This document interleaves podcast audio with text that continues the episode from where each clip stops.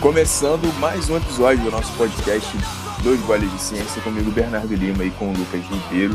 É, bom dia, boa tarde, boa noite. Você que está fazendo seu cardio, faz, é, lavando a louça, enfim, não sei o que você está fazendo, seja muito bem-vindo. E hoje a gente vai trocar uma ideia sobre proteínas, né, Lucas?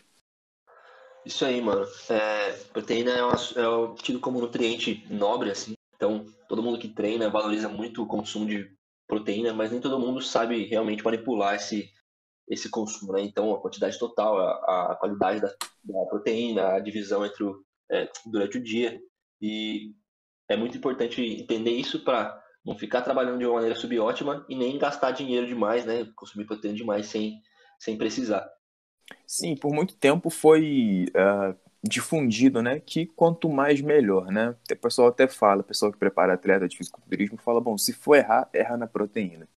Isso até faz um pouco de sentido, mas a gente tem que tomar bastante cuidado porque é, a proteína ela não é, é um nutriente importante, mas não é sagrado, não tem que ser, tua dieta não pode ser só de proteína. Enfim, nem sempre quanto mais melhor. Em alguns momentos é mais interessante até você abaixar um pouco. Uh, enfim, tem como manipular isso na dieta de várias formas. Aí a gente vai falar um pouco sobre isso hoje, né? Depois, é, hoje com o avanço né, dos estudos na área da nutrição esportiva, principalmente, a gente sabe que nós temos uma quantidade mínima, uma quantidade máxima de proteínas, né? Uh, para utilização. Enfim, você pode consumir 200 gramas de proteína só no almoço que você vai absorver. Vai demorar muito, mas você não vai chegar nem perto de usar todos esses 200 gramas para o fim que você quer, que normalmente é, para síntese proteica muscular. Então a gente vai é, deixar isso um pouco mais claro hoje. É, então, pra, quando a gente consome proteína, a gente vai ter uma série de processos que vão levar ou não a você fazer a síntese proteica é, muscular, né? Então é utilizar os componentes dessa proteína para você construir músculo é, é, no seu corpo, né? Nesses muitos processos, é, algumas etapas podem ser limitantes. Então, se você consome ali 200 gramas de proteína, 300 gramas de proteína por uma refeição, você vai absorver isso. Como o Bernardo falou, vai, vai demorar, você vai atrasar o esvaziamento é, gástrico, a, a digestão no intestino pra caramba, é, mas você vai é, absorver grande parte dessa proteína. O negócio é que a gente parece ter um limite ali por volta de 0,4 a 0,5 gramas é, por quilo de peso corporal, é, onde o corpo não consegue aproveitar essa proteína extra para fazer músculo, né? Para fazer para fazer síntese proteica muscular. Exatamente. Isso por, por, por refeição, né? 0,4 é, gramas ou 0,5 gramas 0,55 por refeição. Para ser mais preciso.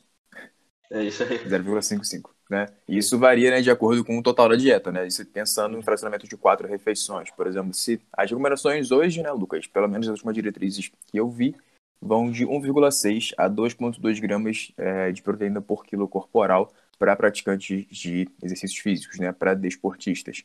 É, então, se você tem uma ingestão de 1,6 por quilo, 0,4 gramas por refeição, é, pensando em quatro refeições, e 0,55 pensando em 2,2. Né, isso vai variar muito. Óbvio que a gente tem uma variação para cima ou para baixo aí entre cada indivíduo, mas essa é uma média boa para você, uh, enfim, conseguir estruturar o teu planejamento. É, a gente sabe também que algumas pessoas, em alguns casos, a gente pode usar um pouco mais, por exemplo, quando a gente fala de alguém que usa uh, esteroides anabolizantes. Né? Você tem uma capacidade de síntese proteica muscular aumentada, então você pode colocar mais. Por outro lado, você também pode colocar menos, já que a, essa síntese proteica já está otimizada, então a tua necessidade de proteínas pode ser um pouco menor e você pode colocar um pouco mais de outros carboidratos. Né? Isso é a mais nível empírico, mas é pensando na hipótese né, do turnover proteico enfim, da razão entre síntese proteica, né, entre produção de proteínas, construção de proteínas estruturais e na degradação das proteínas que a gente tem normalmente durante o treino e durante o nosso dia, né. Ah, em determinado momento, quando a gente fala, por exemplo, em hipertrofia muscular, a gente está falando em perder menos proteína do que ganhar mais proteína, né. Por exemplo, quando a gente fala no processo de emagrecimento, a gente sempre ressalta a importância de você treinar pesado independente do momento uh, mesmo quando você busca emagrecer. Por isso, até a gente recomenda a suplementação, por exemplo, de creatina para manter o rendimento do treino. Mas isso não é para que você construa músculo, é para que você perca menos. Né? Você precisa dar o estímulo para o seu corpo construir. É, só que você está num ambiente, por exemplo, no processo de emagrecimento, onde a predominância é de catabolismo, né? Você tem, tende a perder quando você dá um estímulo e tenta construir mais proteínas, é só para diminuir um pouco dessa perda, né? O tempo todo, vários processos ocorrem e processos antagônicos ocorrem também no nosso corpo, né? O que vai determinar o resultado é a relevância que a gente dá para eles. E no emagrecimento é tão, é tão importante esse, esse consumo maior de proteínas para manter a massa magra que as, as recomendações, né, os estudos mais novos, eles apontam até uma, uma quantidade maior que pode ir até 3 gramas de proteína por quilo. Mas é interessante ressaltar que esse, esse aumento na, na quantidade de proteína, ele não gera um aumento na síntese proteica muscular de uma maneira linear, né? Então, é, quanto mais proteína você é, colocar, menor vai ser o seu, o seu benefício que você vai acrescentar ali no seu, no seu músculo. Então, a, a grande recomendação que a gente tem é até 2.2 por aí, mesmo no, no, no. E alguns estudos mostram algum benefício com quantidades é, superiores, mas não é uma coisa astronômica, né? Essa, essa quantidade a mais de proteína que você coloca não é um benefício astronômico que você vai ter. E aí você precisa pesar para o seu paciente se vale a pena esse, esse consumo é, grande, porque é difícil de de, de, de é, ingerir né, 3, 3 gramas quilo de, de proteína pode ficar caro e o resultado pode não ser. É, o custo-benefício do resultado pode não ser tão bom, né? Exatamente, sim. E eu gosto particularmente de colocar um pouco acima da recomendação no processo de emagrecimento, por exemplo, é, pensando em saciedade, né? A gente sabe que ao longo do tempo, quanto mais tempo em dieta restrita, né? No, não no sentido restritivo de, ah, não pode comer pão, mas em restrição calórica, uhum. é, a gente tende a ter mais fome, né? Isso é um processo inerente ao emagrecimento e é por isso que uh, muitos processos acabam falhando. A pessoa acaba não conseguindo se manter em dieta porque ela tem mais fome. E a gente sabe que a proteína, por uma série de sinalizações, ela promove mais saciedade. Uh, pelo retardo de esvaziamento gástrico, pela sinalização de peptídeos ali do intestino, né, como o PYY, uh, Agora me fugiram os nomes, mas, enfim. É... Enfim, a gente sabe que a proteína ela, ela, promove mais saciedade, por exemplo, do que o carboidrato. Então, você aumentar a quantidade de proteínas não vai servir só para atenuar a perda de massa muscular ou até ganhar, mas para te manter mais saciado por mais tempo, né? Então, isso também pode ser feito com maior gestão de fibras, mas o assunto hoje são as proteínas. Por outro lado, quando a gente pensa em alguém que busca manter a performance durante um processo de perda de peso, de restrição calórica, a gente pode colocar um pouco menos de proteína ali, perto dos 2 gramas, para colocar um pouco mais de carboidrato, porque a gente sabe que os carboidratos são de poupador de proteínas, né? De modo que o teu corpo vai, é, se você tem uma ingestão muito grande de proteínas e proporcionalmente muito maior de proteínas, em algum momento essa proteína ela vai deixar de servir para a síntese proteica é, e vai poder ser oxidada para virar energia. Quando você tem mais carboidrato na tua dieta, é, a, a, tendência é que teu corpo utilize mais esses carboidratos como fonte de energia, até por ser uma fonte de energia mais rápida, né, a via preferencial, e deixa as proteínas ali é, para exercer o papel delas que a gente quer, que no caso é a síntese proteica. Então depende muito como você vai manipular isso, né? Uh, enfim, não tem receita de bolo, a gente tem que olhar para a pessoa que está na nossa frente e saber como é que a gente vai colocar isso. Mas, de via de regra, é sempre interessante ter uma gestão proteica um pouco mais alta para vários casos, né, Lucas? A gente está falando aqui do emagrecimento, mas a gente pode citar, por exemplo, a, é, resistência insulínica, a síndrome dos ovários policísticos, até no processo de hipertrofia muscular, a gente é interessante colocar um pouco mais de proteína do que o usual, mas enfim, não é só né, pensando em uma coisa só. Né? Enfim, normalmente vale muito a pena você ter uma ingestão de proteínas um pouco mais alta, né? Sem nenhum exagero. Essa recomendação, né, para quem treina, para quem faz algum exercício, de 1,6 a 2,2 gramas por quilo de peso corporal já é mais do que suficiente, mais do que efetivo. Uhum. É, outro, outro público que precisa bastante também é, de uma proteína maior que a referência de, de 0,8 assim, são os idosos, né? Porque além deles apresentarem um quadro que a gente chama de resistência anabólica, então é uma dificuldade de, de, de criar massa magra, de tanto que é muito comum a gente ver um idoso com sarcopenia, que é essa perda excessiva de massa magra, é, eles é, às vezes têm dificuldade de, de mastigação ou não têm o hábito de, de comer muita proteína em, em todas as, as, as, as refeições, então isso acaba sendo prejudicial. Então é um público que a gente também tem que tomar bastante cuidado, tem que tomar bastante atenção com consumo proteico e embora a recomendação para a população geral, assim, pessoas é, é, sedentárias, não praticantes de, de atividade física, seja por volta do 0,8 por, é, gramas por quilo. Para idoso, a gente recomenda já 1,2 grama quilo, desde que esse idoso não tenha nenhum problema é, renal, nem alguma, nem alguma complicação que impossibilite esse consumo de, de, de proteína, né? Uhum. É, sim, também tem que olhar essas particularidades, né? Mas aqui a gente falou é, sobre emagrecimento, né? Sobre, enfim, sobre os idosos, sobre a resistência insulínica. A gente, uma coisa que é muito comum, né, uma dúvida, é se proteína demais engorda, né? Se eu fizer um superávit calórico uh, em proteínas, eu vou engordar, eu vou ganhar gordura.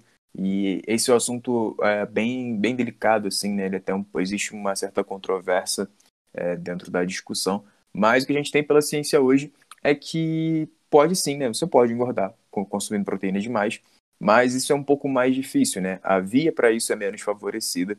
Uh, e também se a gente pensar que as proteínas elas são nutrientes que uh, o nosso corpo gasta mais energia para consumir, né? Isso tende a não ser o ponto mais relevante, mas é algo que pode entrar na conta.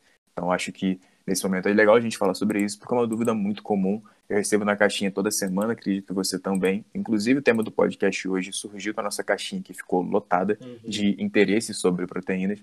É, então, acho que agora é uma hora da gente falar um pouco mais sobre isso.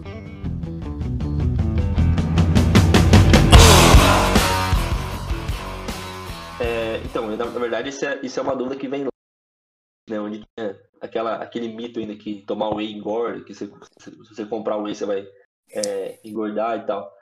E o que a gente tem hoje nos, nos estudos que fazem esse, esse overfeeding, né, então que é, aumentam o consumo de, é, calórico das pessoas pelo consumo de proteína, então dão uma quantidade de, de proteína muito elevada, é que você não tem é, um ganho de gordura expressivo, mesmo quando as pessoas estão comendo mais, né? Quando, quando, quando esse excesso vem das proteínas.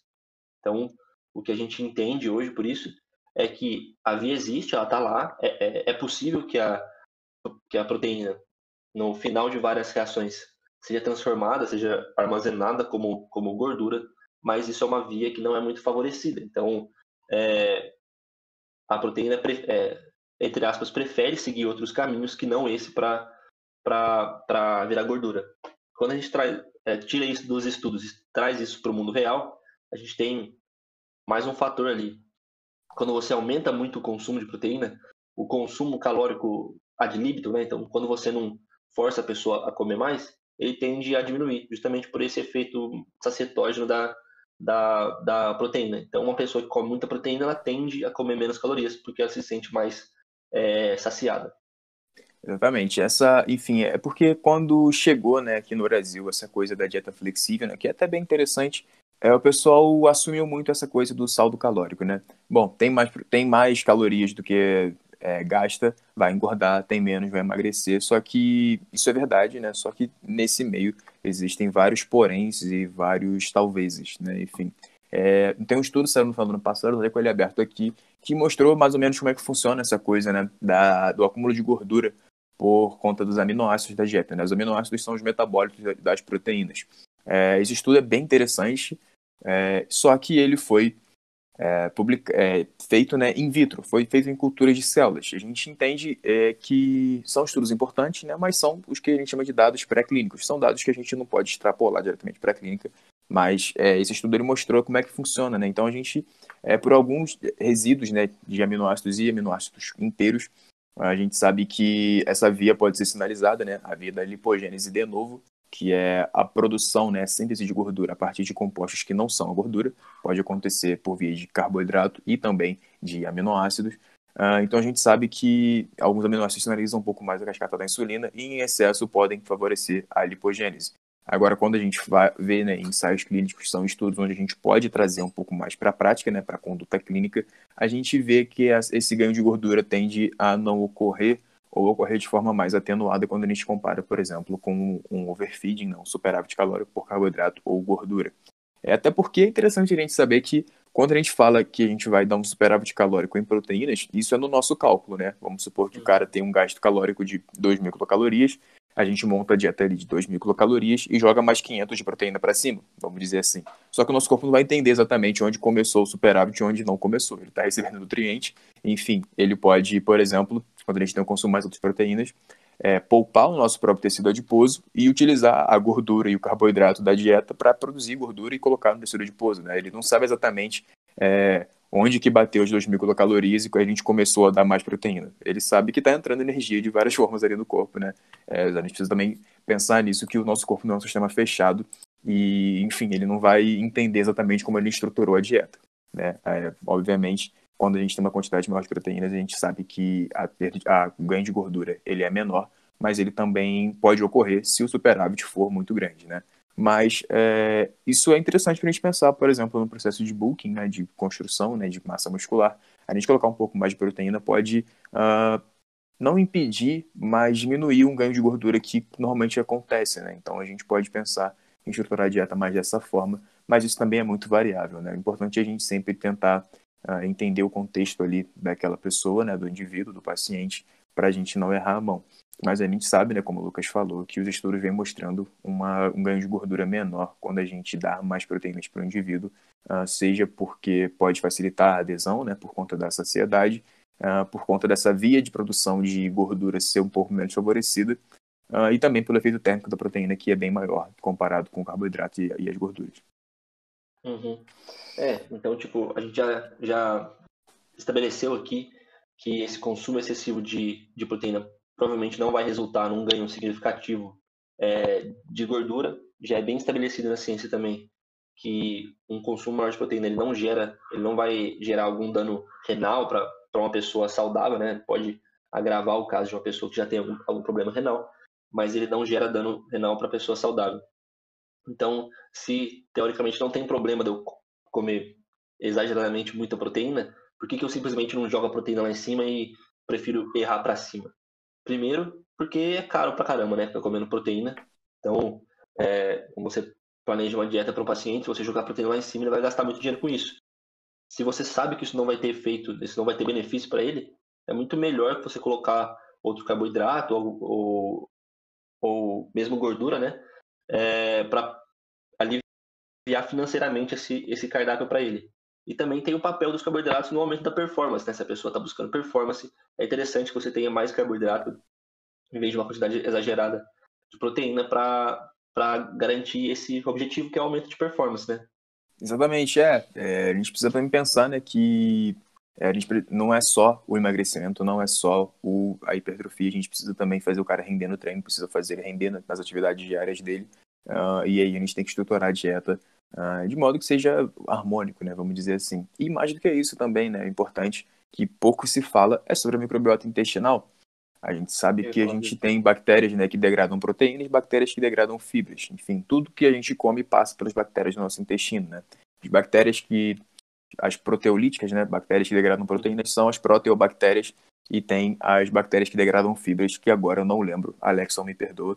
Mas, enfim, a gente sabe que não existe a bactéria boa e a bactéria ruim. A gente precisa ter harmonia entre os tipos de bactérias. E se a gente é, alimenta demais, é, só dá substrato para as protobactérias, a gente tem um desbalanço entre as bactérias que degradam fibras e a gente pode ter prejuízos com isso, né? Até o nosso amigo Alex ele sempre recomenda que é, o macete dele ali é colocar em vegetais pelo menos a mesma quantidade, enfim, em proporção ali do prato do que tem de proteínas uh, ah, para que você tenha esse balanço né, na microbiota. Isso não está evidenciado em artigos, mas pela plausibilidade a gente sabe que isso pode ser interessante. É, mas então, como eu falei, né, e o Lucas também, a gente precisa pensar num todo, né? Não é só construir músculo, perder gordura. A gente precisa manter essa pessoa viva também, né? Enfim, é, uhum. preservar a saúde dela. Mesmo quando a gente fala de um atleta de alto nível, onde a saúde, ela infelizmente acaba ficando um pouco de lado, porque a, priori a prioridade dele é a performance, a gente tem que fazer também essa redução de danos. E aí, nesse caso, não é interessante a gente colocar proteína demais, né? Não pelo dano renal ou hepático, nada do tipo, mas, enfim, por essa questão de saúde, enfim, e manter né, o, é, o corpo dele funcionando bem. Então a gente precisa ter um pouco de harmonia nessa dieta, até porque a gente sabe que é, a gente tem necessidade de outras coisas, por exemplo, de gorduras. Então, dieta da proteína, dieta carnívora, é um tiro no pé absurdo, né? Não, enfim, não deixem de comer vegetais nem frutas para ficar comendo proteína só porque em tese não engorda. Porque se você exagerar também demais, vai acabar engordando. É, justamente, né? É importante lembrar assim que a gente tem muito é, marombeiro que fala, não, vou, vou comer certinho, vou comer arroz e frango, arroz e carne E quando tem salada, tipo duas rodelas de tomate ali, tá ligado? Uma folha de alface. Aquela folha de alface meio preta já, meio murcha. É, e isso não é salada, né? Não, não é, isso é a decoração do prato.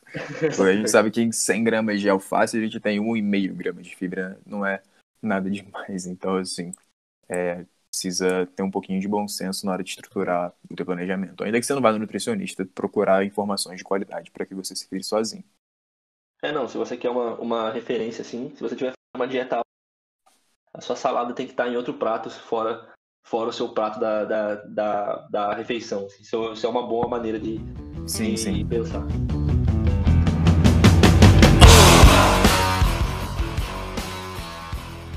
E agora trazendo um pouco para a prática, né? a gente já falou dos estudos, enfim, das vias metabólicas, aqui, a gente deu uma pincelada. É, vamos pensar agora na praticidade disso, né? É, a gente falou sobre um limite mínimo ali de quatro refeições proteicas por dia. Né? Você pode trabalhar com menos, mas o que a, a literatura mostra como ideal seriam quatro refeições por dia para que você atinja a, as recomendações uh, e num, num, fracionamento né, onde o teu corpo possa utilizar para síntese proteica muscular. Né? Porque a gente precisa também lembrar que síntese proteica, né, o que a gente vê nos estudos e quando a gente vê em propagandas de suplementos, enfim, a síntese proteica não é sinônimo de hipertrofia. Né? Todo dia a gente sintetiza proteína para a gente ter cabelo, para crescer a nossa unha, enfim, para a pele. Uh, então a gente tem um limite de síntese proteica muscular, que ficaria ali por volta de 0,4 gramas a 0,5,5 gramas por quilo por refeição. Né? Então, fracionamento de quatro refeições por dia seria o ideal. Mas uh, muita gente pergunta né, como é que faz isso no dia a dia. Pensar em quatro refeições, pode ter, por exemplo, o café da manhã, o almoço, o lanche da tarde e o jantar. É, e as proteínas a gente sabe que é um pouco mais chato de levar para fora de casa, né, para o trabalho, por exemplo. Porque pode ser um pouco incômodo você abrir uma marmita de ovo no meio da aula da faculdade, porque sobe cheiro, ou carregar carne e ficar ali, enfim, com o dente sujo lá no meio do expediente. Aí nesse momento os suplementos eles podem ser interessantes, né?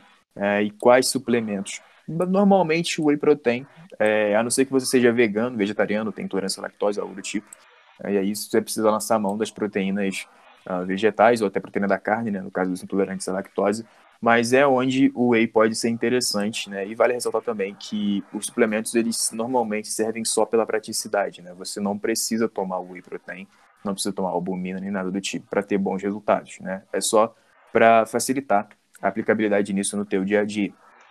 Então, nesse momento pode ser interessante, porque até porque também os alimentos proteicos, né, principalmente de origem animal, são alimentos que estragam um pouco mais rápido. Então, se você não tem como conservar para levar isso para a rua, uh, o suplemento pode ser interessante porque ele não estraga durante o dia. Uh, e né, sempre pensando nessas refeições intermediárias, porque refeições grandes a gente sempre tem uma, enfim, uma tem disponibilidade de levar uma proteína ou de, enfim, fazer refeição em casa, no restaurante, algo do tipo. Uh, no caso dos vegetarianos, é, ou veganos, a gente precisa tentar um pouco mais, porque a gente sabe que as proteínas vegetais elas não são proteínas ruins, mas elas são proteínas incompletas quando a gente olha só um vegetal. Então a gente é sempre legal combinar um grupo de vegetais com outro. Né? Normalmente a regra é entre cereais e leguminosas. É, então a gente tem, né, o nosso arroz e feijão uma boa combinação de proteínas, né, Lucas? Só que uma proporção bem pequena comparada com uma carne, por exemplo. Então a gente precisa consumir um pouco mais. É, então, o que a gente costuma pegar na, na prática, né, no, no consultório, é comum que, que essas pessoas tenham é, um consumo de proteínas elevado né, nas, nas refeições principais, até maior que as, que as recomendações, e nas refeições intermediárias elas tenham um consumo praticamente só é, de proteínas e é, de carboidratos e gorduras, né? Então, a pessoa come um pouco de manteiga, uma xícara de café, come um biscoito de sal, alguma coisa assim, e aí você fica praticamente sem proteínas né, né, nessa, nessa refeição. Então, quando a gente vai fazer um é, se durante essas, essas refeições intermediárias a pessoa vai ter acesso a uma geladeira, que aí você aumenta a sua, a sua, a sua possibilidade de, de trabalhar. Né? Então, você tem é, iogurte, você tem queijo, a geladeira, porque são alimentos mais é, perecíveis. Né? Se a pessoa não tiver acesso a esse, a, a uma geladeira, né? No trabalho, principalmente, é, facilita muito a nossa vida se a gente puder entrar com uma, com uma suplementação. Então, é, um, whey ali, como o Brian falou, é mais que, que o suficiente para suprir nesses, nesses casos. Ou se for alguém que precisa de uma, de uma praticidade assim muito extrema, que realmente não tem tempo, não tem como parar, é, as barrinhas de proteína que já vem prontas, né? Só abrir ali e, e Não, perfeito, exatamente. E tem receitas também que você pode fazer, né? Enfim, não é muito a minha praia do Lucas, mas é, existem vários perfis no Instagram que, que tem essas receitas proteicas, né? Enfim, a gente pode até tentar trazer um pouco mais sobre isso lá no Instagram. E, mano, só mais uma coisa sobre suplementação de proteína. É, é bom a gente ver que isso é uma, é uma coisa bem simples de se fazer, não tem motivo para a gente complicar. Então, por exemplo, tem a caseína lá, que é uma proteína de absorção mais lenta, que você vai tomar, vai é, demorar mais tempo para ser é, digerida, é recomendada, por exemplo, para quando você vai dormir, tomar uma dose de, de caseína e você vai manter um estado anabólico por mais tempo durante o sono. Isso é muito bonito, né? Uma, é uma teoria que faz, faz muito sentido. Mas você não precisa gastar com caseína para você ter esse efeito, né? Você pode comer ovo, por exemplo, que já tem uma, uma digestão mais lenta, acrescentar um pouquinho de fibras e, e gorduras nessa, nessa refeição, você vai ter o mesmo efeito. Então, mantenha a sua, a sua, a sua suplementação simples, para não ser uma coisa que pese nas, na, nas, nas suas finanças, né? E modula essa, essa necessidade de uma digestão mais rápida ou mais lenta com acréscimo né, de, de, de, outras, de outros nutrientes ou é, tomar, é, tomando a proteína é, sozinha, né? Então, não precisa complicar não e tomar nada é, mirabolante, nenhum carnívoro, nenhuma coisa assim, né? É, não precisa comprar três tipos diferentes de suplemento, né? Você pode ter um só e manipular o resto da refeição, né? A gente sempre ressalta que a gente não olha é, um alimento isolado ou um nutriente isolado, a gente precisa entender sempre o contexto da dieta e a gente pode mudar o contexto uh, fazendo as devidas alterações, né? Então, né, acho que a nutrição hoje, para a gente, pelo menos, não é muito o estudo da ciência dos alimentos, mas sim do sistema, né, do corpo humano. Né? A gente trabalha os alimentos como ferramentas ali para fazer isso funcionar para o lado que a gente quer. E lembrando que todos os temas que a gente fala aqui no nosso podcast você pode encontrar no NutriHub também, que é a plataforma do Lucas.